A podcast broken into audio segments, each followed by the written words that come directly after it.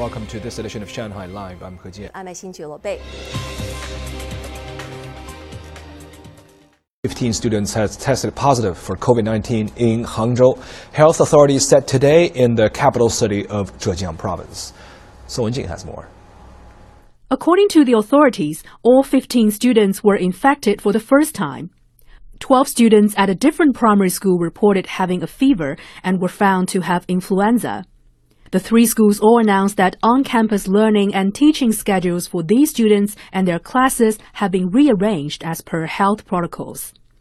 An official with Hangzhou's Pandemic Control Center said the coronavirus infections are isolated cases and does not signify the start of another wave. Since H1N1 and norovirus infections are common at this time of year, children who develop a fever do not necessarily have COVID. Parents are advised to take their children to see a doctor.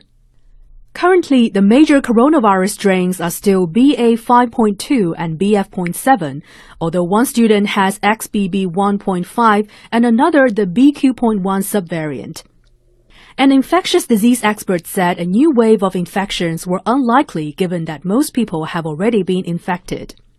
In Shanghai, primary and middle schools have prepared for the possibility of student infections. At Zhongshan School affiliated to Huangpu Institute of Education, teachers check the temperature of all students. If anyone's temperature is higher than 37.3 degrees, we will take the child to an observation room and inform parents. The school said if three students in one class develop a fever, they will report the situation to the Education Bureau and CDC and decide whether to arrange online classes. In Minhang District, Zhuanqiao Middle School has prepared enough surgical masks, disinfectant, and hand sanitizer for two weeks. The school also has an isolation area to deal with the COVID infection. Song Wenjing, Shanghai. The Zhangjiang Medical Device Industrial Base has been booming since 1996. It focuses on developing high-end medical imaging equipment and in vitro diagnosis, and is now home to more than 80 medical device makers. Zhang Yue has the story. Beyond Biotech, a subsidiary of ChemClean Diagnostics, now has more than 400 employees, compared to only 10 in 2005. The company, which focuses on developing in vitro diagnostic products for detecting tumors and infectious diseases, said it is capable of producing 100 million test reagents a year.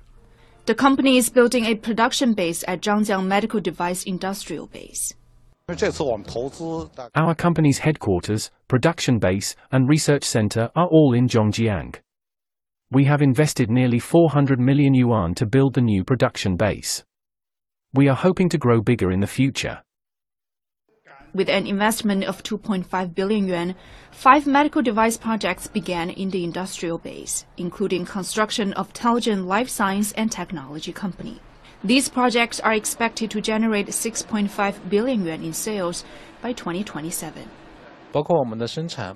We used to have six offices in different locations in the city. Now we have merged all our properties in one place in Zhangjiang. I believe this will also help us in expanding our production capacity. The industrial base is in Heqing town, where more land is available if needed. Zhangjiang Medical Device Industrial Base said more than five projects are expected to be launched this year, including ones by Junshi Biosciences and Life River. Zhang Yue, Shanghai Live. A Dutch museum has tightened security measures to better protect its rare exhibits after a burglary occurred last week that led to the theft or destruction of 11 Chinese ceramic objects.